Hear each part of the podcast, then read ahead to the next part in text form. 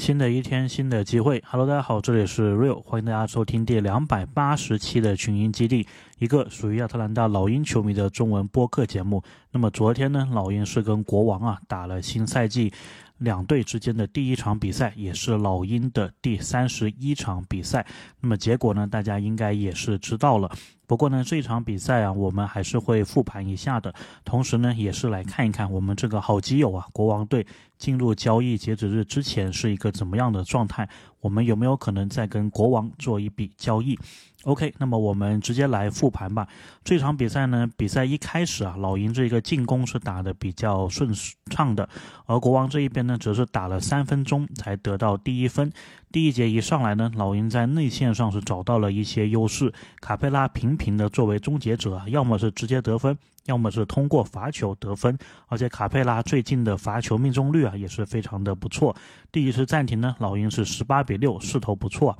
回来之后，国王队的进攻呢依旧没有打开，他们是擅长投三分球的一个球队，但是第一节呢到目前为止啊一个都没有进。反观老鹰这一边呢，则是越打越好啊，甚至出现了巴萨罗那式的花式团队配合后由莫里投进三分球。老鹰今天呢一上来。能量啊是能感觉出来非常的足啊，估计是想马上结束这一个三连败，而且是在自己的主场，三十一比八，老鹰呢是领先，直接来到了二十三分。第一节的最后时间呢，我们看到了老熟人呐莱恩，那么他这段时间呢是和蒙克一起出现为国王上场。这几分钟的时间呢，就能看到蒙克对于国王的一个重要性了，特别是在替补的时间段，他的表现再加上老鹰领先后啊，失误有点多，所以比分呢是拉近到三十六比二十三，老鹰领先十三分，结束第一节。第二节刚开始，国王的三分啊，终于是起来了，连续的进，特别是蒙克还有莱尔斯。老鹰这一边呢，这段时间上的是双塔奥孔古还有卡佩拉，不过碰上对手的射手群啊，其实我不是很确定这个是不是一个好的搭配。毕竟呢，你是囤了两个内线嘛，外线的防守肯定是要打一些折扣的。正当我想进一步观察这段时间的效果的时候呢。国王的这个麦克布朗啊，马上是叫了一个暂停，把萨博尼斯换回来。这一次暂停呢，四十六比三十五，老鹰还是有十一分的领先优势是的。暂停回来呢，第二节中段的大部分时间呢，国王队这边的外线传导球找三分射手的战术啊，慢慢是打出了效果。老鹰一开始是非常不习惯的，让国王呢追到只有六分的分差，两个球权。随后的时间呢，莫里是连续的两记三分球啊，帮我们。把比分又是拉回了两位数，随即呢也是叫了一个暂停，五十九比四十九，老鹰领先十分，但是这个领先优势啊是不太稳的。上半场的最后时间呢，约翰逊。来了个人的表演呢，他是连续的抢断后制造了很多的进攻机会。那么他这段时间呢，一个扣篮，一个三分，还有一个上篮，个人呢独得七分。那么特雷杨也是打进了一个压哨的二加一。半场结束呢，我们的优势啊又来到了一个比较大的一个优势啊，接近二十分，七十一比五十三，我们领先十八分。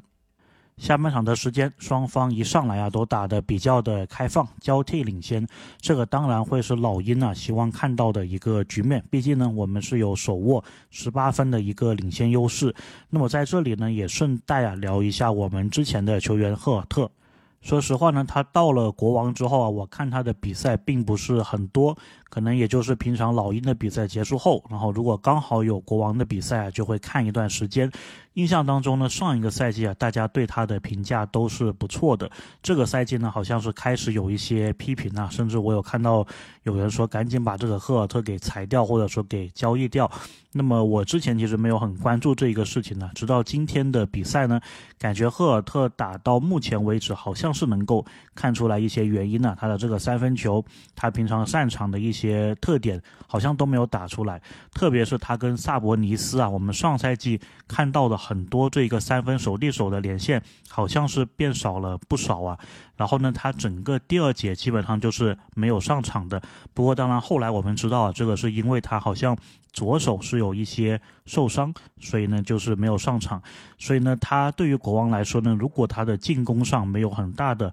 贡献，那么防守端的弱点呢，可能就是会被放大了。那么回到比赛呢，第三节第一次暂停的时候啊，我们还是领先的，七十八比六十一，领先十一分，跟上半场结束时的领先优势是一样的。随后的时间呢，我们这个进攻啊，又是出现了这个所谓的阴三崩，对吧？老鹰第三节进攻断电的一个感觉，连续的五次进攻啊都没有得分。反观国王那一边呢，他们已经是走出了自己一开始进攻有点停顿的状态啊，是连续的得分，慢慢。的把比分给追回来，而且更加让人担心的呢是福克斯的状态好像要来了。其实说到这里啊，我就有一点不祥的预感了。就是上一场比赛我们在说公牛的时候，好像也差不多，对吧？就是一开始你是领先的，然后感觉对面的进攻没有什么起色，然后呢到了这个第三节你自己进攻有点断电，然后对面的这个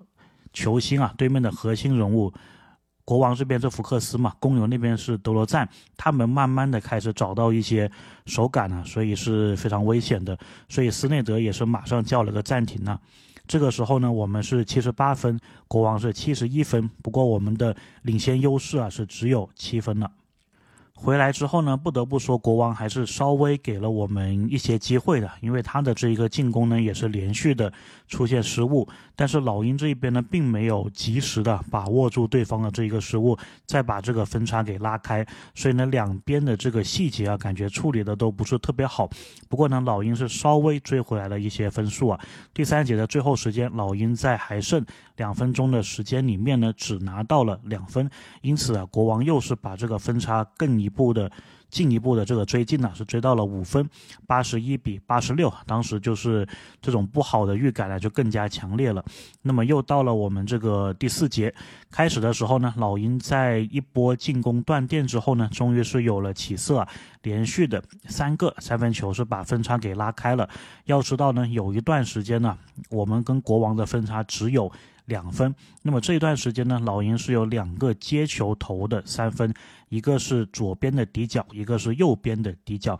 而且投进这个三分球的球员呢都是特雷杨，所以呢，我觉得这一点的斯内德还有他的教练团队啊，应该是要观察到的，就是特雷杨他的接球投啊，这个三分命中率是非常高的，而且呢，他是。出手很快的一个情况，所以以后呢，针对这一点，我觉得老鹰是可以开发出一些战术的。在你进攻断电的时候，其实有些时候呢，就是只要你第一个球打进了，后面呢就可以打进。所以呢，你是要。家里面呢，常常准备这一种进攻的武器库，就是给特雷杨设计一个这个接球投的三分，在你需要得分的时候呢，在非常关键的你断电的时候呢，是会起救命的一个作用的。那么这一个赛季，我们看特雷杨的接球投啊，看的很多的就是他在这一个弧顶另一个位置比较远的接球投的超远，但是呢，其实特雷杨啊，他也是有能力在底角做一些接球投投的这一个。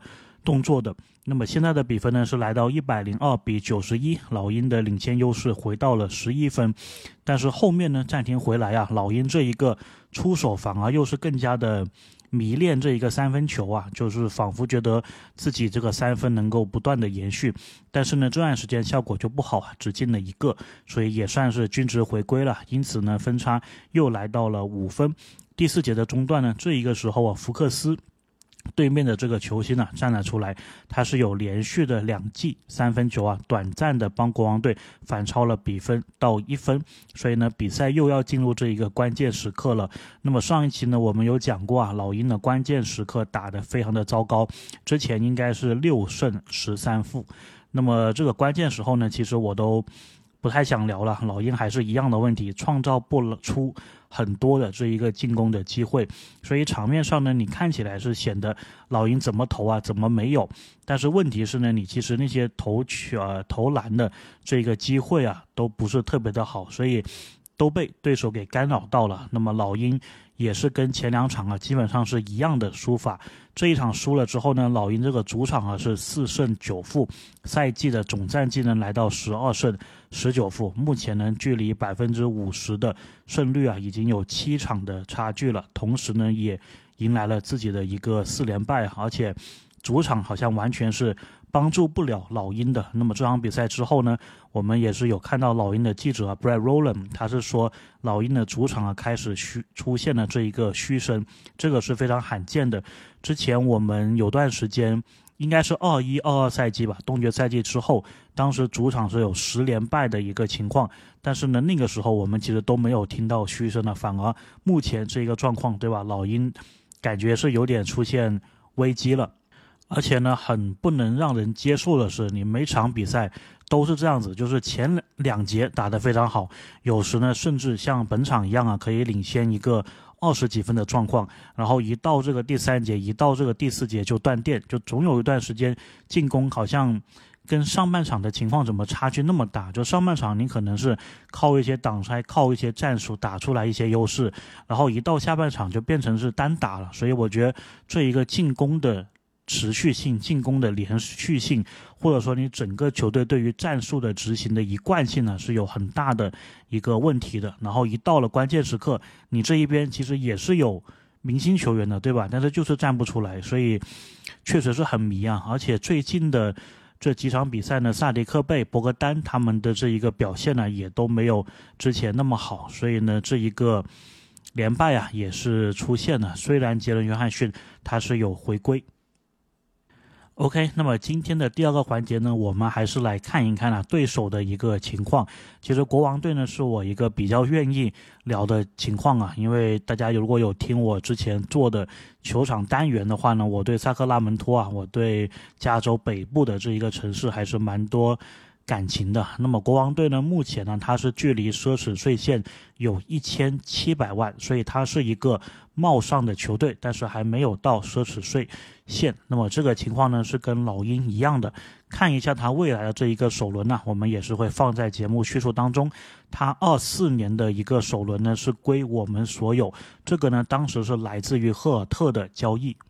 那么这一个首轮呢，今年是乐透保护的。按照国王啊现在的这一个战绩来说呢，应该是可以兑现给老鹰，也就可能落在这个第五到二十二三顺位左右吧，大概率可能是一个前二十的顺位。那么如果呢，在今年没有兑现给老鹰的话呢，国王二零二五年的这一个首轮呢，可能是会给老鹰的。如果那一年国王他的战绩呢是在联盟当中排前十八，也就意味着这一年的保护呢是前十二保护。如果还没有兑现的话呢，二零二六年呢是最后一年兑现这一个首轮的机会啊，那么它是前十保护的，大概是这么一个状况啊。然后呢，如果是这一年的也没有兑现，那么将会转成二六、二七两个次轮。所以理论上来说呢，国王的二四、二五、二六的首轮，还有他们二六、二七的次轮啊，这两个。首轮还有次轮的所有资产呢，加起来，理论上来说应该都是不能用于交易的，都是受限于赫尔特当年的那一个交易。所以国王队呢，他们能动的最早的首轮呢，就是二零二七年。然后呢，国王从二七年开始，一直到三一年呢，自己的首轮都是在的。然后次轮方面呢，他们除了二六二七两个不能动以外呢，他们今年就二零二四年是有一个自己的次轮。然后明年呢，二五年是有自己的，还有开拓者的次轮，二八三呃二八二九还有三一年都有自己的次轮，然后三零年的次轮是不存在的。那么我再念一下国王队的球员的名单，从这个薪水最高的开始读吧。福克斯他是两千三百万呢，呃三千三百万的一个工资，那么是还有三年的合同。萨博尼斯。两千八百万，然后还有很长的一个合同啊，他应该是最近跟国王有续约。然后呢，巴恩斯啊是一千七百万的一个合同，也是最近跟国王续约，还有三年。凯文赫尔特这个我们非常熟悉了，当年他是一个合同是我们签的，那么他应该是还有三年的合同。蒙克，然后他们的最佳第六人呢，这一个球员。我估计呢，他们是百分百不会出的了。那么他呢，今年结束之后，合同到期啊，九百九十万，也就一千万的一个工资。还有他们的大前锋基甘穆雷，也是有一年的第四顺位吧。然后他呢，目前还是走的新秀合同啊，八百四十万。还有应该是还有三年的这一个合同，他应该也是非卖品。那么往下看呢，其实这一名球员我是挺感兴趣的，莱尔斯，他是打大前锋的一个位置，与国王队呢还有两年的合同，每年是八百万。莱尔斯在对老鹰的比赛当中啊，三分也是投的非常准的。其实呢，你会发现国王队的这一个阵容里面呢，有很多球员都是属于那种三分非常准的球员，对吧？比如说克赫尔特，然后这个蒙克、基甘、莫雷、莱尔斯，然后他们今年新签的这个维金科夫。然后呢，还有杜阿尔特啊，这些球员呢，在国王的地位应该都是这一个三分射手，而且感觉啊，他们比我们的那些球员，比如什么米尔斯啊，然后这个小马修斯啊，相比他们这个三分的产量还有效率啊，应该是更加不错的。那我们继续念啊，这个维金科夫他是六百三十万的合同，还有三年，后面呢是小米切尔达米恩米切尔，那么他也是乔。是亚洲的球员，那么他是五百万的薪水，应该还有两个赛季。杜瓦尔特他们最近从步行者交易过来的球员呢，那么还是有两年的一个新秀的合同。莱恩也是我们的老熟人了，今年应该是签了一个底薪，那么是三百二十万。还有麦基也是签了一个底薪呢，三百二十万。再往后呢，应该就是不怎么上场的球员呢，有一个科比琼斯，还有凯斯勒。爱德华兹，还有这个 JTA 啊，应该之前是勇士吧，还是湖人的球员，所以呢，国王队大概的这么一个情况就是如此。如果我们不考虑啊，说两个球队目前的战绩的话呢，我是觉得老鹰，如果你有办法能够把莱尔斯换过来，诶，我觉得这个就是会是一个不错的补充，因为之前我们有说过嘛，就是我们现在的二三。或者说三四号位其实是需要一个能够可以可能类似萨迪克贝这样子每场比赛给你贡献十分左右的一个球员。那么在国王目前的这些球员里面，你说赫尔特，我们再把他交易回来，感觉这个剧情有点。有点狗血啊，我估计他自己可能也不会喜欢。那么蒙克啊、穆雷啊这些是动不了的。然后他们新签的这个维金科夫呢，也是今年刚来啊，所以不太可能会交易。那么小米切尔呢，这个位置我们就不是很需要。那么杜阿尔特呢，其实也是可以动的，不过他们刚从这个步行者交易过来，我觉得好像也不太会动他。所以剩下这些球员里面呢。之前我们是有坊间传闻啊，说我们是想要巴恩斯的，但是呢，巴恩斯啊，现在这一个年纪又变大了，所以呢，我不觉得啊，说巴恩斯比亨特好用很多。不过呢，从薪水上，包括从合同的一个大小来看呢，巴恩斯确实是比亨特是要便宜一些的。所以呢，所有剩下这些球员里面呢，我是觉得莱尔斯是一个比较现实的目标。那么这当然是不考虑战绩啊，如果我们把战绩考虑进来的话呢，那么目前老鹰跟国王完全是两个状态，老鹰就是一个。可能搞不好再输几场，这一年呢就要放弃的一个状况。那么国王呢是处于一个上升期啊。之前我们跟国王是有很多的革命友谊的，基本上每年都做交易，对吧？包括最近的一次呢，就是我们把赫尔特给国王，然后拿到一个二四年首轮的。所以呢，以前我们都差不多的情况下，一个在东部，一个在西部，也没有什么利益的这一个交集啊，所以我们是可以经常互惠互利的。但是目前呢，国王。这一个情况明显是比我们好，所以在这个情况下呢，我们跟他们的互惠互利呢，就是变成另外一个形式的，就等于是国王老铁啊来我们这一边进货，看看有没有什么球员能够。帮到他们在这个季后赛当中更进一步，可能我们目前的这个互惠互利啊，就只有这一个形式了。你说要从国王那边反过来挖人呢，我感觉是有点难的，而且尤其是在这一种休赛期，我觉得是更加难的。不过呢，如果国王老铁啊，他们如果看中亨特的话呢，我倒觉得啊是可以是可以谈一谈的。所以呢，这一个呢，我们就再看下去吧。就从老鹰的。方面来说呢，我觉得如果你能够把莱尔斯不不花什么代价，比如说这个米尔斯，然后加一些选秀权能换到莱尔斯的话呢，我觉得是可以的。但是从国王的角度来说，还没有什么理由啊去减损自己的一个战力。所以呢，今年如果是要跟国王做交易呢，至少是在这个赛季中的时候，我觉得这个可能性是比较低的。所以呢。我们接下来如果是聊这一种强队的，就国王队现在我觉得属于强队了。我们如果是聊这种强队的话呢，可能更多时候的一个交易的可能性呢，就是我们给这些强队供货，可能更多的是这一个感觉吧。我感觉从国王这一边进货呢。也可能也改改变不了老鹰这一个赛季，然后呢，国王那一边强队那一边他也没有这一个意愿。OK，那么这一期呢，关于国王的内容啊，比赛的复盘我们就聊这么多。那么下一期呢，老鹰会打奇才啊，相对来说是好一点的一个对手啊，那么也是必须要赢的一场比赛啊，不然就真的。太糟糕了，那么我也是希望这个二零二三年快点结束啊，老鹰快点转运，对吧？OK，那我们就下期再见。